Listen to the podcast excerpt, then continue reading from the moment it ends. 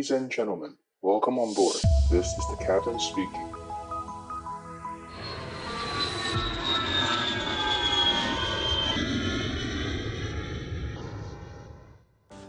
Hello，大家好，我是可乐教官。今天的录音时间是四月十三号，预计同一天播出。那首先，我想要在我们开始之前呢，先念一个我们听众的留言。那我要跟我们这位听众，他是呃，他叫 Miss T T，那个 T 就是那个叉 T E A 的 T，Miss T T。他之前在 Apple Podcast 留言，那我可能因为现在因为现在我们都有 Line 的社群嘛，我们 Line 的社群叫机场广播，然后因为现在有 Line 的社群，所以呃很多听众都会直接在那上面跟我们直接呃做交流，所以 Apple Podcast 这边留言就会比较少来呃去去刷这边的留言。那当然，因为他有留言给我们，所以按照我们的惯例，一定要，呃，一定要把留言念出来。那呃，他在去年底的留言是这样子，他的他是说，很迷人的节目大推，他说，我好喜欢你的节目，喜欢你分享的有趣故事，尤其是中国海军那段好妙。或许你的生活对我来说是遥不可及的，但我热爱旅行，所以很期待你每一次新的内容。感觉上机长。您是理性的人，对吧？呵呵，好，那感谢你的留言。那确实你讲的没错啦，我觉得我算是一个呃，就是非常理性思考的人。那呃，并不是说理性思考才能够当机长的是，而是说我本身的个性就是这样子。那这个跟职业是没有什么关系啊。那如果呃你想要还有什么想要跟我们交流的话，都欢迎到我们的那个啊 Line 的社群里面。那。回到正题，那因为最近都没有什么飞嘛，应该说已经一个半月没飞了，然后就突然间觉得自己好像干掉了，就觉得离又又离飞行好远，然后突然间都想不出来有什么呃主题可以跟大家分享，所以说呢，呃，我之后未来的几集我应该会把呃我们一些呃常年来比较多人问的问题，我会把它翻出来。然后重新跟大家做一个分享。那常年来问的问题就是俗称月经文嘛。那最近刚好有各个航空公司，呃，也算是比较积极的在招募嘛，所以这些月经文呢，也特别多人在问。那我会把这些问呃问题重新一一的翻出来回答给大家听。那从二月大概二月二十几号吧，然后飞到大陆之后就没有飞了嘛，所以到现在已经一个半月都没飞了。那，呃，刚好前两天去刷了我们的那个薪水的那个，哎，也不算刷本子，但是就习惯讲刷本子，就是其实就是开那个网络银行嘛，对，手机银行。那看到薪水入账了，所以是，呃，怎么讲呢？就是还还可以啦，就是说，呃，因为我们外籍航空公司从新冠肺炎之后，其实就是，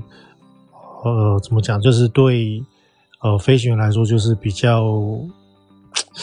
就是公司比较保守，因为公司也知道说现在亚洲的这个整个航空业，呃，非常的 tough，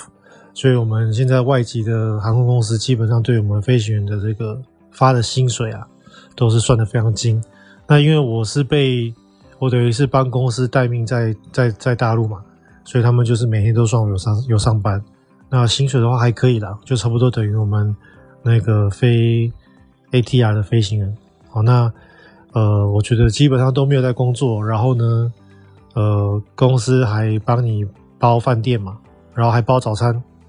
然后你还可以领个呃国内线飞行员的薪水，然后你就自由自身，想要去哪里都去哪里，所以我觉得钱多事少离家近，这个是我们俗称最好的工作嘛。那我至少是符合两项嘛，钱多。事少哦，是不是少？事是没有，但是就是差离家近嘛哦，因为离家近的话，现在因为新冠肺炎，所以现在要能够呃回去台湾都有点困难。好了，那呃回到我们的正题，就是呃月经文这部分。那我今天想要分享的主题呢，就是呃我们的英文成绩是不是很重要？是不是一定要到九百五、九百九？才能够考机师，那我觉得，呃，我先用一句话回答这个问题，然后我再来解释。我的这句话就是：英文不用九百五、九百九才能当飞行员。好，句号。那当然，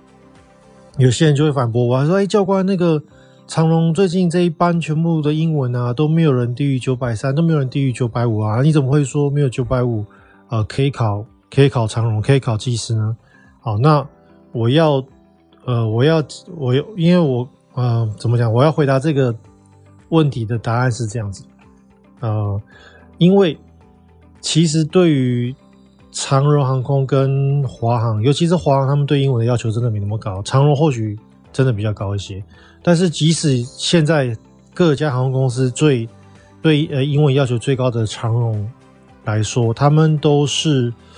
呃只是要求你丢履历的时候要有八百六十分的多益。哦，八百六、一百四、一百四，然后一百四、一百四就是口说跟写作。那所以八百六、一百四、一百四这个成绩，其实长荣它就会让你呃接受你来考试。所以你有八百六、一百四、一百四的成绩，你丢了你你上传的履历到长荣的官网，他们就会呃做书面审查。那基本上你的学历符合，然后兵役这些东西都符合的话，你就会被通知去考试。所以，以笔试成绩来说，以多益的成绩来说，你不用九百多分，哦。但是，呃，事实上是，考上长荣的人很多都是九百多分的，九百三、九百五以上的一堆，甚至可能占九成以上。那原因并不是因为他们的多也有考到九百多，长荣才接受，并不是这样，这个是反过来的。真正的原因是。因为长荣的最后的倒数第二关的呃考试是全英文的团体讨论，那这个全英文的团体讨论这个这个关卡呢，它就会非常的需要呃我们能够流利的用英文去做呃 conversation 做呃沟通，然后做讨论，做你的意见的表达，那。如果你的多益啊只有八百多分，八百六、八百八这种分数的人，常常你在团体讨论的时候，你的意见的表达就会显得比较弱势，因为你的可能智慧的词比较少，可能因为你的呃你的呃 grammar 叫什么嗯、呃，你的文法稍微差一点点，薄弱一点，甚至你可能口音没有那么标准。甚至你可能没有办法那么的流利的讲出来，跟你的同学们讨论。然后在这个讨论的过程中，那些多益九百多分的人，他们能够比较流利的表达，所以他们在这方面就比较吃香。所以最后长荣就会挑这些，诶，感觉表达能力比较好的人。但事实上，这些人他们并不是真正的，可能并不是真正的，呃，嗯，逻辑比较好，并不是真正的团队合作比较好，而只是因为他们的。英文的表达能力比你好一些，所以这些人考上了之后，造成他们整班的，比如说长荣的某一班都是什么九百五啊、九百六啊，然后最低可能只有九百三，然后大家就会以讹传讹说啊，长荣只接受九百三，只接受九百五多益的人，九百五上面九百五以下的都不收。其实并不是这样子，因为当初你八百六。呃，他们最低是八百六，是一百四，一百四嘛。你如果最低最最低达到了八百六，一百四，一百四，你丢了履历，其实长荣是会邀请你来考试的。如果长荣不要你的话，长荣如果不要这样的分数的话，他们干嘛浪费时间邀请你来考试？大家懂我意思吗？因为叫你来考试其实是浪费公司成本嘛。所以他们其实是想要给这些人机会。因为像我自己看过很多学生，我就曾经亲眼看过有一个学生，他的多益啊，真的不是很高分，他的多益低到啊，连华航都挑都觉得他太低了。他说，我记得他那时候好像是七百七百分吧，还是七百出头，连那个时候的的华航，因为几年前的华航要求其实蛮低的嘛，那连当年的华航都嫌他有点低，还跟他说叫他去多考，去多补一个英文给他们给华航。那后来这个同学去又去考了一次英文，英文多益，结果没有比较高分，但是后来还是进了长，呃，进了华航的那个培训机师的这个 program。所以其实我想要给大家的观念就是，英文在我们航空业来说，它是一个 tool，它是一个工具，所以我们航空公司所要找的人，并不是啊、并不是英文老师，不是英文家教，所以你不需要呃去追求什么多一九百六啊，多一九百五啊，多一九百三，多一九百九，不用这样子完美的英文，因为我们不是英文老师，我们是一个驾驶员，那英文对我们来说就是一个。呃，沟通的工具就是一个我们看书的工具，就是一个我们未来飞行中使用的工具。甚至，呃，我相信大家有在听一些航管的 sample，你会发现，像一些比较老一辈的飞行员，尤其是现在大概五十岁上下以上的飞行员，他们的英文其实普遍来说都不如我们新时代的年轻人的飞行员来的来的好。可是他们当年也是这样飞了几十年飞上来嘛。甚至，我可以跟你讲。现在的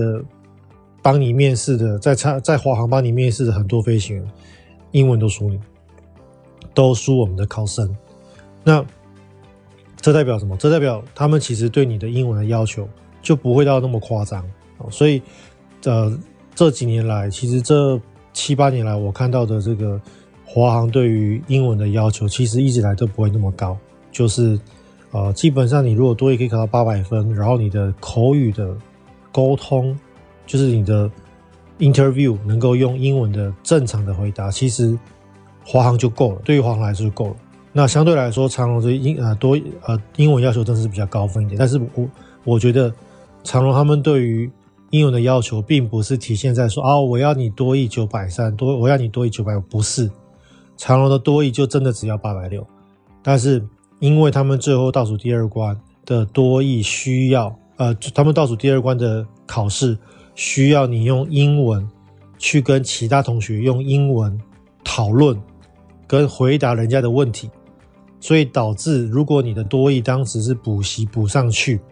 有到可能九百分的人，但是你事实上你的口说的能力不到那样的分数，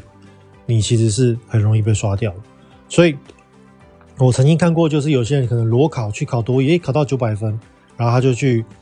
啊，他就去长长荣面试，什么都有过，所以这样的人也有。那就是因为他本身的口语表达能力是不错的，虽然说他多益可能只有八百八、八百九、九百分，但是他其实的口说能力可能是，呃，我们台湾传统补习的学生可能要补到，比如说九百五、九百六的同样的程度。那他在倒数第二关，他就不会遇到问题，所以他就会考得考得过。所以，我对于这个英文多益需要几分的回答。我的答案是：如果你要考华航，你只需要八百、一百四、一百四，后面这两个一百四、一百四就是口说跟写作。那如果你是长荣，我会建议八百六一呃八百六一百六的一百六。那呃，当你真的丢了履历开始考试，然后你开始考试了，已经走了流程，你被接受了，我会强烈的建议你把你的时间。不要花在补习多益或者准备多益的下一次的多益考试，不要。我宁可你去把这个时间花在你去找练习的机会，不管是找家教，不管是找朋友练习，不管是找 A、B、C 跟你一起练习，你就是要练你的口说能力。哦，这个是我觉得，呃，我对就是有这个问题的同学的呃忠告是这样子，所以。我们航空公司需要你的是真正需要你的是你的表达能力，而不是你在多益那张纸上的成绩哦，请不要误会了。好，那讲完了这个月经文，我想讨论一下我最近在大陆上，最近在大陆这几个礼拜，应该说距离上次才一个礼拜嘛，这一个礼拜看到的一些啊所见所闻。首先就是大家知道现在的那个呃，台湾就是准备走向与与病毒共存嘛。那我觉得这个是一个不可避免的道路啦，因为我们现在跟三年前的那个时候不一样了嘛。因为在呃一九年底的时候，刚发现那个武汉肺炎的时候，当年的武汉猪的致死率非常高。然后呢，当年我们不对这个病不懂，当年我们没有疫苗，当年我们没有莫沙东跟辉瑞的特效药，当年我们没有这些治疗的 strategy，所以。我们使用了这个清零跟隔离的方式，那帮我们人类争取了一些时间。那两年、三年过了之后呢，其实我们现在对这个病的了解，还有我们现在有很多武器嘛，所以呃，现在世界各国都是走向了这个所谓的与病毒共存。其实我常常跟我常常跟呃我周遭的人讲，就是其实欧美的人士是更重视人命的哦，因为大家知道，其实欧洲、美国很多国家是禁止死刑的嘛，然后你在欧美撞死一个人赔的钱。比在亚洲国家撞死一个人赔的钱还要多，那确实人命是无价的，但是如果你不小心出了意外撞到了人，欧美的人命就是比我们亚洲贵。那这些人命这么贵的国家，却这么不尊重人命吗？却却却直接就是啊、就是与病毒共存，然后就是会让某些人就真的会过世吗？其实他们也不愿意，他们就是其实。这些这些国家的最聪明的这些科学家们，他们已经是评估过，他们就知道这个是已经，呃，是呃怎么讲，就是已经没有这个这个病毒与我们共存这件事情，是我们已经没有办法逃离的事情。那那与其这样子苟延残喘，倒不如赶快就是，哦、就是就是走就是这样走下去。那呃，我觉得其实。呃，因为看那个世界各国，尤其是像香港，就是很明显嘛，就是打疫苗的有打疫苗一剂、打疫苗两剂，跟不打疫苗还打疫苗三剂的人，这四种人，那呃致死率来说就差非常多。所以打了三剂以上的疫苗的人的呃中中重症以上，甚至死亡的几率会非常非常低。所以我在这边强烈呼吁大家，就是赶快去打第三剂啊，因为。现在最新的今天的我看到那个病例是五百例嘛，那通常你有这样的病例数，在网上窜到几千例、一万例，其实这是会很快的。所以就是趁这个时候，呃，疫苗在疫苗在还没有塞车的时候，就大家赶快去打疫苗。哦，那我自己的家人是全部都打三剂的，包含我爸爸。那我爸爸年纪也蛮大的，其实他就是呃，之前很多老人都是很担心那个嘛，打疫苗的那些什么副作用。那像我就会很很鼓励我爸去赶快打疫苗，他也他也很赞成，就是多次打疫苗，所以他也去去去去打了。那他第三剂的莫德纳就就有一些副作用，但是撑过来就没事了。好，那呃，目前全大概全世界只剩大陆是真的就是实行清零的。大家应该有看到那个嘛？看到那个上海的那些呃，就是什么什么在。在家里面敲锅子啊，然后那个就是在家里唱肚子饿的歌嘛，然后唱到那个人家大陆还要用无人机去广播说，请大家不要再开窗唱歌了什么。好，那我这一次是真真实实的见识到这个国家的，他们真的打算就是要清零一路走到黑的这种态势哦，我真的觉得好像有点不太妙。那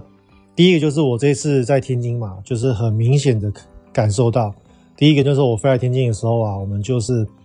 直接隔离二十一天，因为现在世界各国都在缩隔，都在缩隔离嘛，包含连我们台湾都缩到剩剩十天了。大陆是反其道而行，从十四天加到呃十四加七就是二十一天，甚至呃那个时候我去东北的时候啊，他们还说，哎，你来大陆几天了？有没有超过二十八天？如果你不到二十八天。你要在我们这边再隔离七天，所以他们其实是十四加七加七，他们几乎每个城市都是使用这样的 policy。那也幸好那个时候我在天津已经待超过一个月才才离开天津，所以就没有这个问题。所以他们真的是打算这个清零一路走到黑。那还有多夸张的事情呢？我还看到很多。第一个就是他们会强，呃，非常，嗯、非常非常严格的执行，就是我们的那个十连，台湾的十连制。在大陆其实就是他们分为两个东西，一个叫健康码，一个叫行程卡。他们的虽然说号称叫健康码跟行程卡，其实就只是跟我们的十连制很像，就是扫描 QR code。那你他们就是已经雇佣，就是他们会专门雇佣一个人攻读生或保全，然后呢坐在每一个餐厅的门口，跟每一个卖场的门口，每一个出入口，然后呢你就必须要。当场扫描他们的健康码，然后给他看你的码是绿色的，然后会做一个记录。然后呢，有些地方很多地方还会看你的行程卡，这个行程卡呢，就是跟我们台湾之前在居家隔离的时候用那个所谓的电子围篱一样，它就是会追踪你的手机讯号。那它会捞出你的那一只手机在过去十四天的行程记录。你只要在那个地方，在那个城市，在那个呃行政区待超过四个小时，他就会帮你多做多注记一个点。那因为像我是在天津嘛，所以我的行程卡上就有天津。那呃，天津因为在呃天津因为是大陆一个直辖市，他们的人口有好像一千三百万人。那他们有些地区是属于高风险区，就是可能病例比较多。那所谓多，其实就是几三三五十例这种叫多啦。那他们就会有高风险区嘛。所以天津这个城市呢，在大陆的这个 scale 来说，大陆就把天津视为是一个呃有高风险病例的区域。所以，我们这个城市的后面呢，就会挂一个星号，就是我们那个键盘上面那个乘法那个那个星，哦，所以叫天津星号。那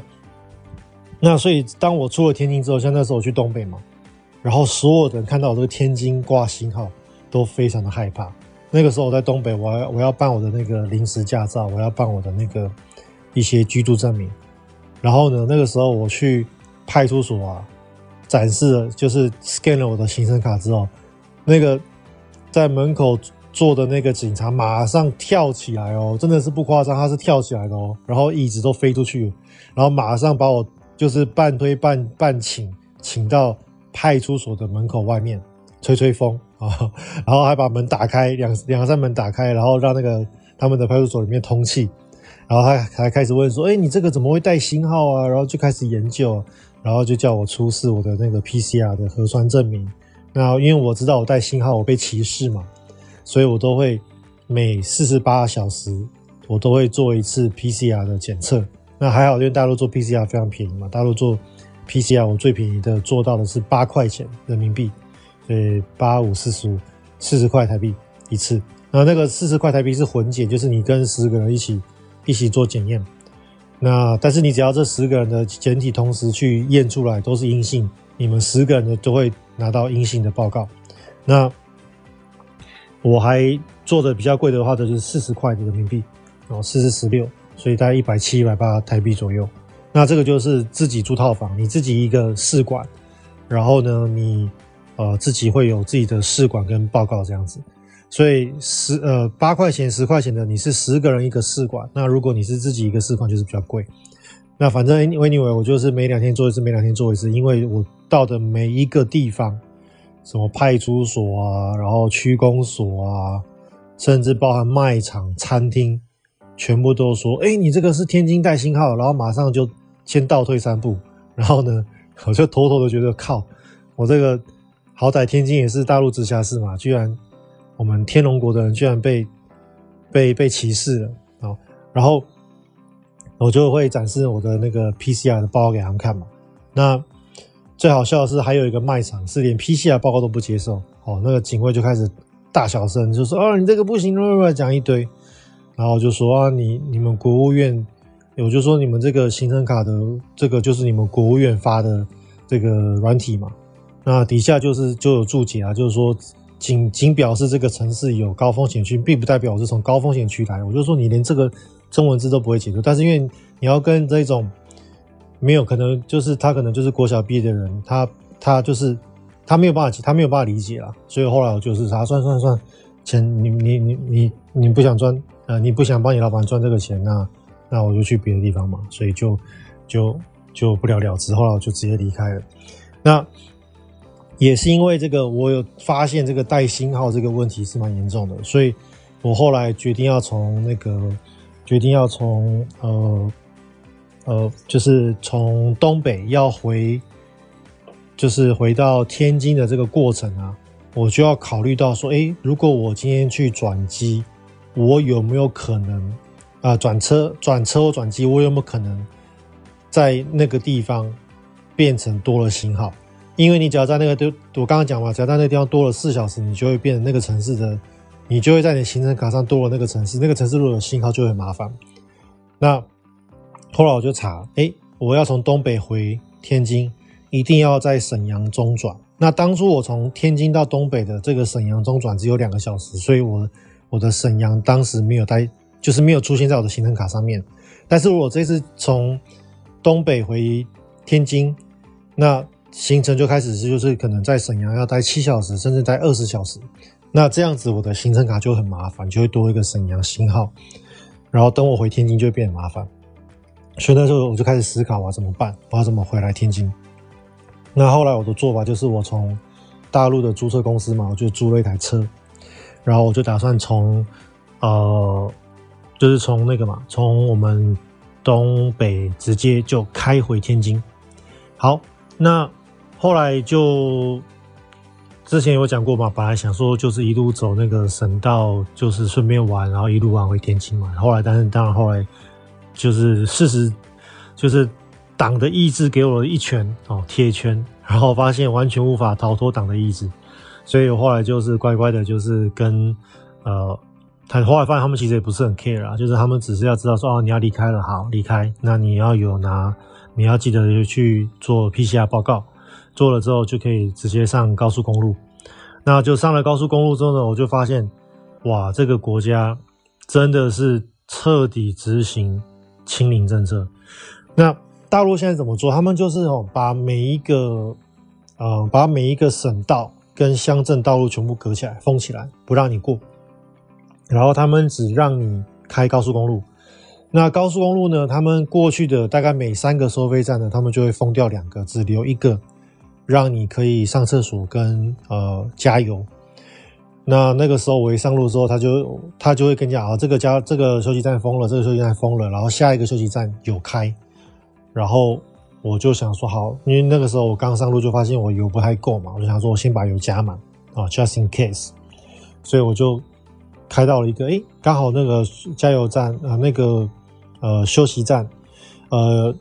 有一点多人，但是还可以开得进去。然后我就开进去加油，加完油之后呢，我就想说啊，赶快去上个厕所。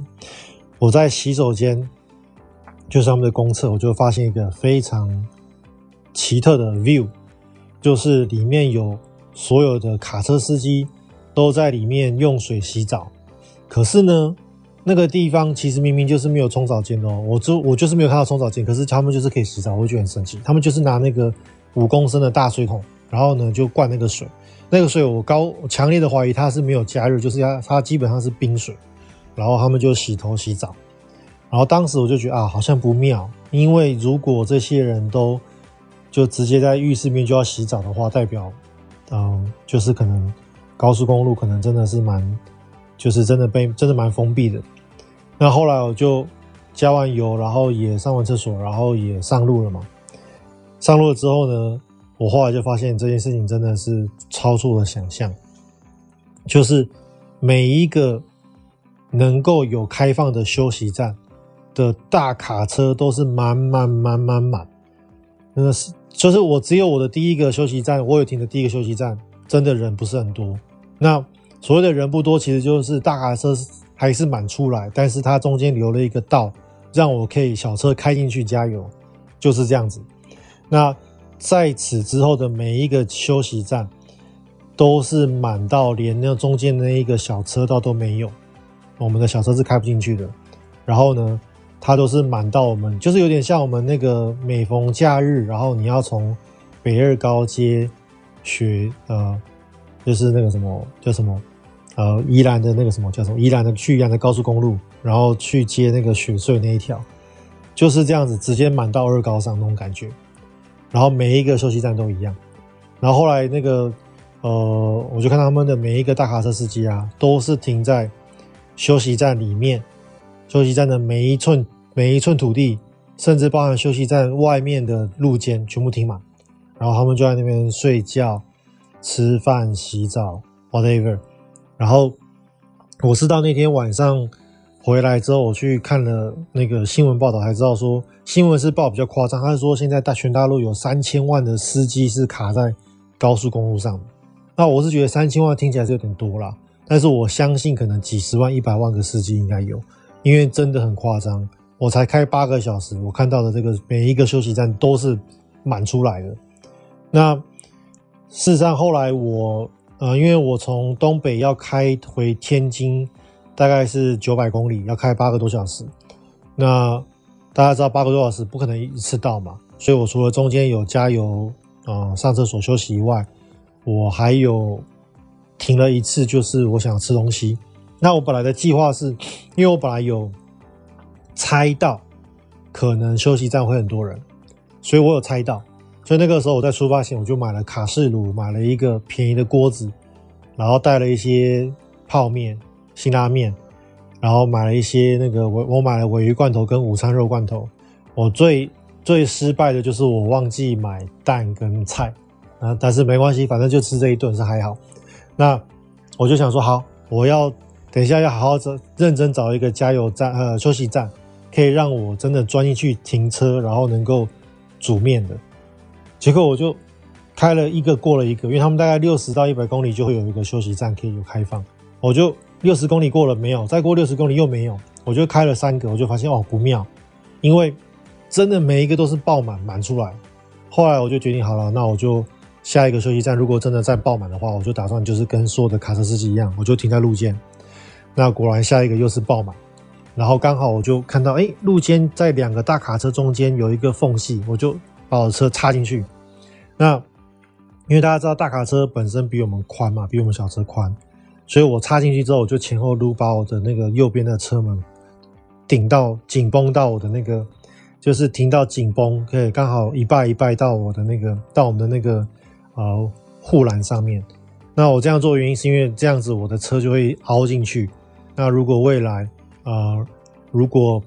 呃比如说有一些车不小心擦撞路肩什么，我会比较安全，因为大卡车会会刚好会会帮我挡住嘛。那而且在全全程的过程中，我都尽量保持我的车灯是打开的，我的呃呃引擎是开发动的，然后我的灯都是亮的，那就是可以让后面的人知道说，哎，其实这个地方是有人。好，那后来我就想说，好，那我停好车之后呢，我就想说，好，那我就是要煮面嘛。然后我就想说，那哪里可以煮面？本来是想要放地上，后来觉得，哎，地上好像有点脏，哦，灰尘超多，所以后来我就决定我，我我就把我的那个，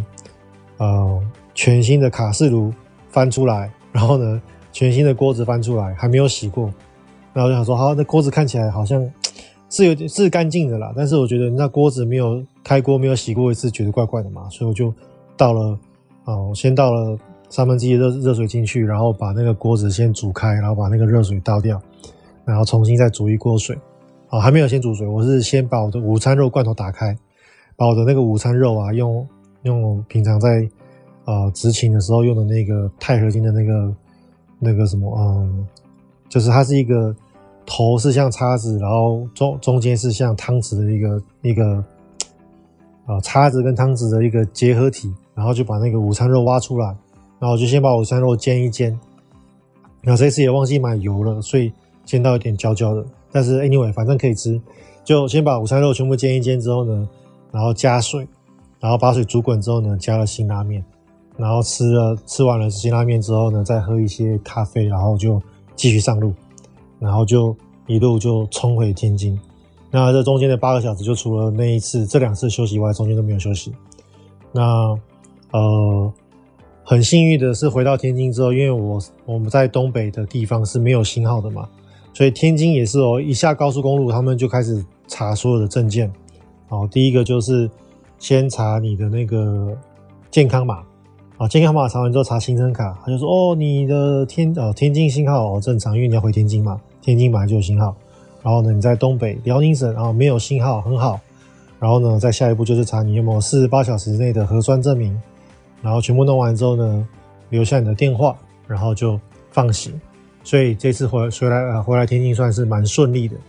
那也是因为有这次的经验，所以我就决定说，如果我们飞机还是没有好的话，可能会。在几天内，我会决定再出去一次。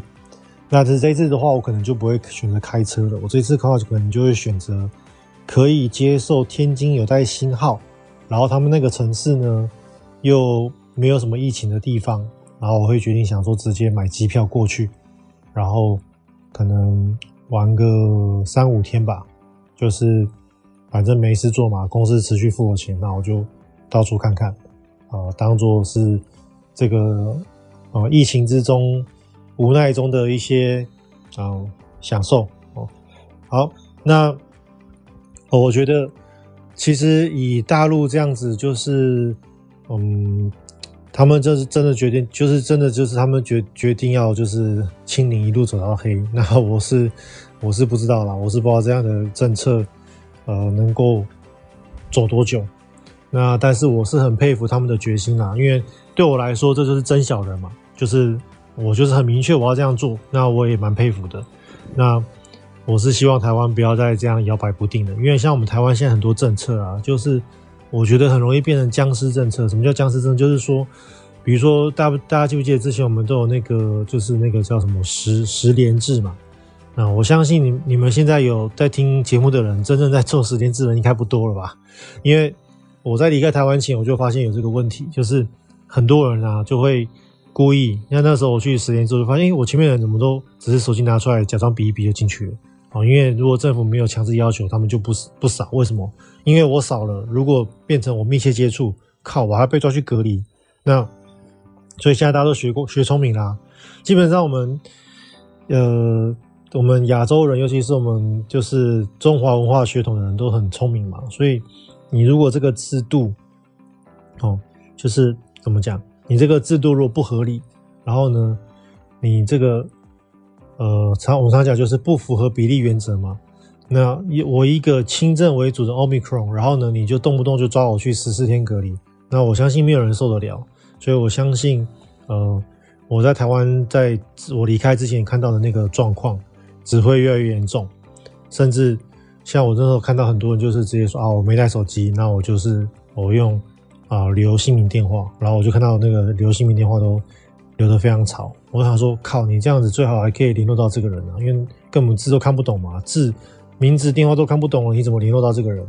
那其实就很明显，就是大家就已经知道有这个问题产生了。那我相信，呃，十连制这件事情最后就会变成是一个僵尸政策。那呃，我觉得啦，我觉得比较合理的做法是这样子，比较合理的做法就是。呃，因为现在百分之九十九点六的人都是轻症跟无症状，所以我我我不认为就是这个病会严重到需要就是我们每个人都去隔离。那比较好的做法就是说，比如说啊，呃，有密切接触或者有出现在同一个地区的人，那就是由政府比如说公费来补助啊，我们去 either 是做 PCR 或者做快筛，那。如果有了这阳性的话，那我们就是根据这个阳性的这个这个，比如说这个快筛的 kit，或者是有有这个 PCR 证明，那我们就是自己在家里面休养，那自己在家里面休养，然后等到验出阴性之后呢，再回去社会上班。甚至如果未来等到我们对这个病更了解的时候，还有没有需要在家里休养，就是可以再去讨论嘛。那。呃，我觉得这样可能会最后会变得比较合理一点啊，而不是说动不动就抓大家去隔离，这个谁受得了啊？因为像我自己已经是隔离达人了嘛，连我自己都觉得这个太不合理了。那的我的听众应该大部分都是没有被隔离过的。我觉得你们没有被隔离过，你们就不会知道那个隔离痛苦了。只要被隔离过一次的，就知道我在讲什么。那没有被隔离过的，永远都不知道在说什么。那我自己是被隔离了十一次嘛。那第十一次是二十一天，所以我相信我讲我懂隔离，应该啊、能够比我懂的人不多了啊。所以呃，隔离这件事情真的是很痛苦。我隔离是多辛苦，我这样讲这样解释，就是想当年阿扁总统贪污被抓去关的时候，你在坐牢的时候，你都还可以放风，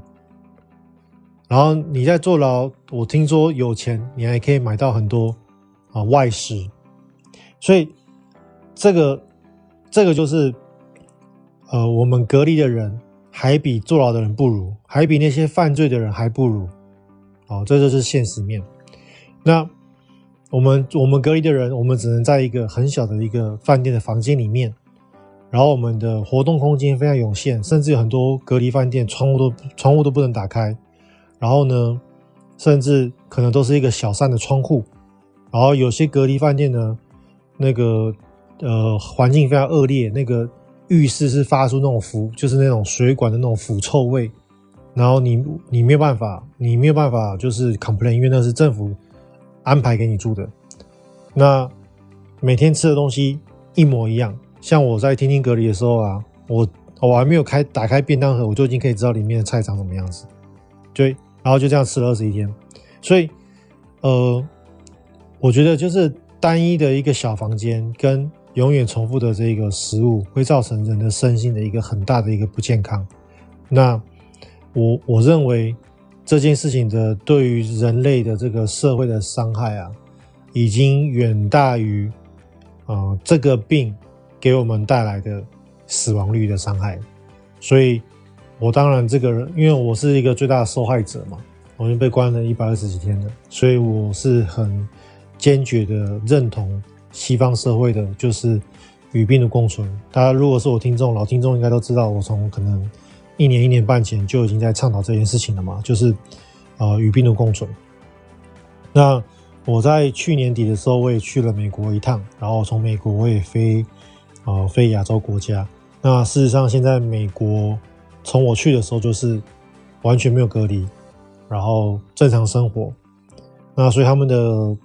呃，他们那个时候的整个经济是非常的蓬勃发展。那相反的，我们的亚洲国家，呃，台湾当年就是还靠一个台积电来撑嘛。那大陆的经济就非常不好。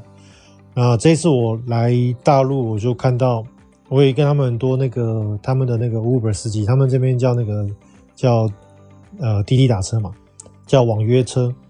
那我跟很多这些网约车司机就聊天，那他们就也大家都是很多怨言啊，就是说，呃，真的都活不下去了。好，然后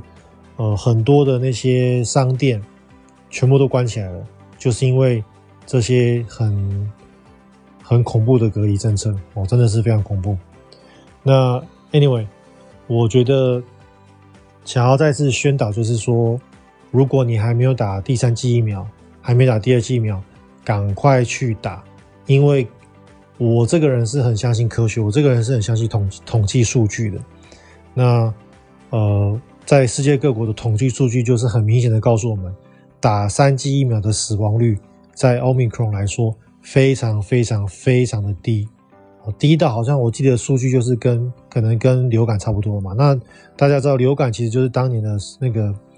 啊、西班西班牙的那个大流感嘛，所以已经有一个当年西班牙大流感的这个死掉这么多人的病毒与我们共存了这么多年了。那我相信，嗯，新冠肺炎也会是下一个类似的东西。好，所以我们必须赶快去接受它，然后赶快去打疫苗，然后希望有更好的特效药能够出来，能够帮助我们抵抗这个病。好了。那如果大家还想要知，还是要问什么